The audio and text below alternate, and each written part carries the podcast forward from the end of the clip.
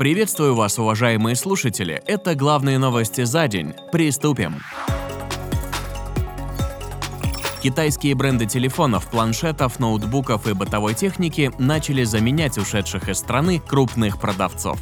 За первое полугодие 2022 года лидерами по числу продаж в натуральном выражении стали китайские бренды смартфонов Realme, Vivo, Mi, Tecno, Infinix, itel и Nokia. Республиканский представитель Джорджии в США Марджори Тейлор Грин недавно заявила, что, по ее мнению, США должны выйти из НАТО, чтобы избежать конфликта с Россией. В своем аккаунте в Твиттере она поделилась статьей Wall Street Journal, в котором размышляла о растущей напряженности между США и Россией. Она также предупредила, что, по ее мнению, США могут быть втянуты в конфликт с Россией, если все будет продолжаться так же, как сейчас. Это, в свою очередь, может привести к риску ядерной катастрофы. И как вывод, женщина считает, что США должны покинуть Североатлантический альянс. Россия снимает ограничения по COVID-19 на пересечение границы с 15 июля. Также Оперштаб отменил ПЦР-тесты для граждан Беларуси, которые прилетают в Россию на самолетах. Гражданам других стран результат ПЦР-теста все еще будет необходим. Сообщается, что предстоящие Apple Watch Series 8 будут оснащены датчиком температуры тела, который сможет определить ее резкие скачки. Представитель компании Марк Гурман считает, что часы не должны давать точные показания, а только обнаруживать резкие изменения температуры тела, а затем предложить пользователю самостоятельно измерить температуру или обратиться к врачу. Слухи о подобном девайсе с датчиком температуры ходят уже больше года, и, возможно, данное устройство поступит в продажу уже в этом году. За последние три месяца в России в два раза снизилось число компаний, сотрудники которых работают на удаленке. Только 11% сотрудников опрошенных компаний по-прежнему трудятся дистанционно, тогда как в конце марта такой режим работы действовал в каждой четвертой компании.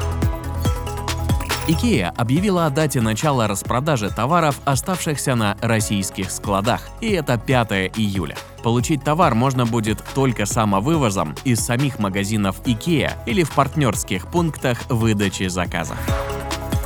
Европейская компания по производству растительного мяса рекламирует бургер с человеческим мясом. По мнению руководства, они изобрели уникальный рецепт начинки со вкусом человеческого мяса. Но на самом деле мясо в бургере отсутствует вовсе, а сам рецепт и название – это ловкий коммерческий ход. За подобные маркетинговые уловки компания Аумф даже получила приз на фестивале «Канские львы» за креатив. Сам бургер же сделан из сои, грибов и пшеничного белка, а также из растительных жиров и загадочной смеси специй. При разработке этого продукта никто не пострадал, заявили в компании.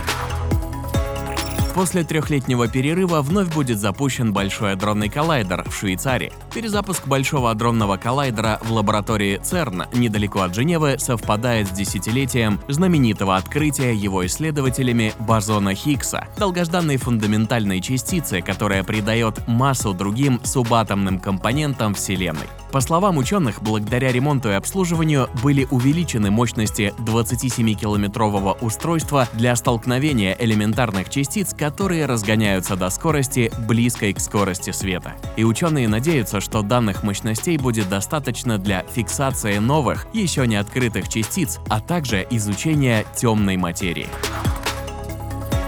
криптопредприниматель Сина Эстови, который купил первый твит создателя твиттера Джека Дорси за колоссальные 2,9 миллионов долларов как NFT-токен, теперь не может его продать. По его словам, в марте 2021 года данный токен — это монолиза цифрового мира, Однако, когда бизнесмен выставил его на торговую криптоплощадку OpenSea с ценой 48 миллионов долларов, максимально за него предложили всего лишь 2,2 эфира, что равно почти 7 тысячам долларов. Мужчина не расстроился и отметил, что люди просто не заслуживают владеть этим NFT. И последняя важнейшая новость дня из Новой Зеландии. Там общественные организации не на шутку озадачены проблемой загрязнения мест отдыха туристов. А все потому, что в стране есть закон, позволяющий, простите, ходить по большому в любом месте. Главное условие, чтобы вас никто не видел.